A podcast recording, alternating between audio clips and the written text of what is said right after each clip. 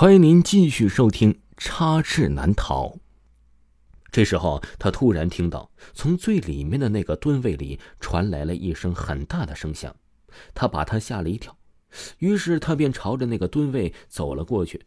厕所里非常安静，他甚至能听到水龙头从水里滴答滴答的声音。他一步步的走到了那个蹲位前，不知为何他的心脏跳动的非常快，似乎像是有什么不好的事情要发生在提前预兆一般。他定了定心神，一把拉开了那个蹲位的木板门，迅速的往里看了一眼。门呢，是被拉开了。他发现里面呢是什么都没有，只有一个拖把。哎，那个拖把好像是坏了，被人随意的扔在那里。拖把头上啊有一些破烂不堪的脏布搭在了蹲坑的坑斗里，拖把杆啊也是歪倒在了地上。大概刚才那个声响就是拖把杆倒地上发出来的声音吧。他心中暗道。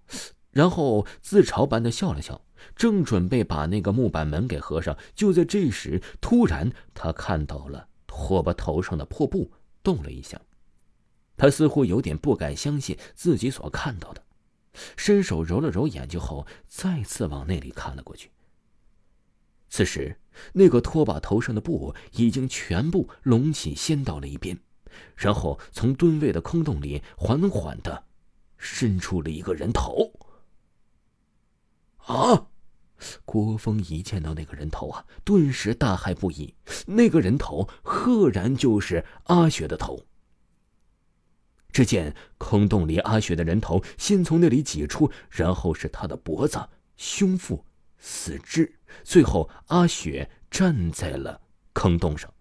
此时的阿雪面色惨白，脖颈处有几道深深的被手指掐过的青紫玉痕。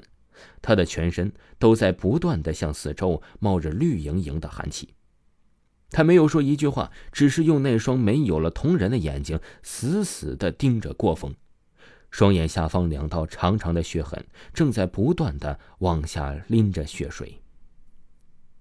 郭峰被吓得是双脚发软，跪地求饶：“阿雪，对不起，我那天真是昏了头了，本来啊。”我就是只想玩一下你啊，嗨，没想到啊，我竟失手把你给掐死了。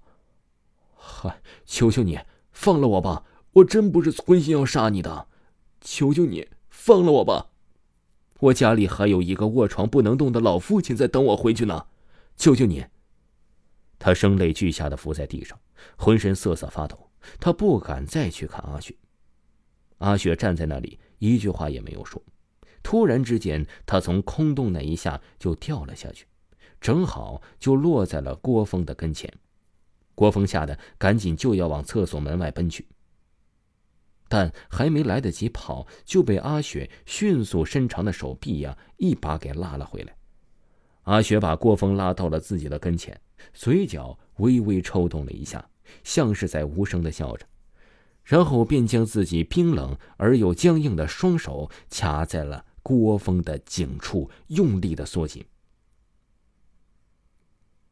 这厕所外面不断的传出了一个惨绝人寰的嚎叫声。厕所的外面不远处站着的那个警察听见了惨叫声后，赶忙慌门而入。他看到郭峰正用手死死的掐着自己的脖子。面色青紫，那个警察慌忙上去去掰郭峰的手，但郭峰使的力道太大了，都不像是人能使出来的力气，怎么掰也掰不开。待那个警察跑出来找到帮忙的人时，他们惊讶的发现，郭峰竟然已经把自己给掐死了，而郭峰尸体倒下的地面上突然出现了一排鲜红的血渍，罪有应得，插翅难逃。几秒钟后，那排血渍仿佛是被空气风化了一般似的，渐渐的在地上消散开去，什么都没有留下。听众朋友，本集播讲完毕，感谢您的收听。在本期节目的最后啊，给大家推荐一个卖莆田潮鞋潮服的，它是黑猫潮牌工作室。在莆田本地经营各类衣服鞋子多年，有喜欢名牌鞋子衣服的，又不想花太多钱的朋友，可以了解一下，质量绝对可以经起你的考验。在莆田绝对是数一数二的卖家。他的微信号是幺八零七零五四幺零幺八，幺八零七零五四幺零幺八，买不买无所谓，欢迎进来瞧一瞧，看一看。微信号幺八零七零五四幺零幺八。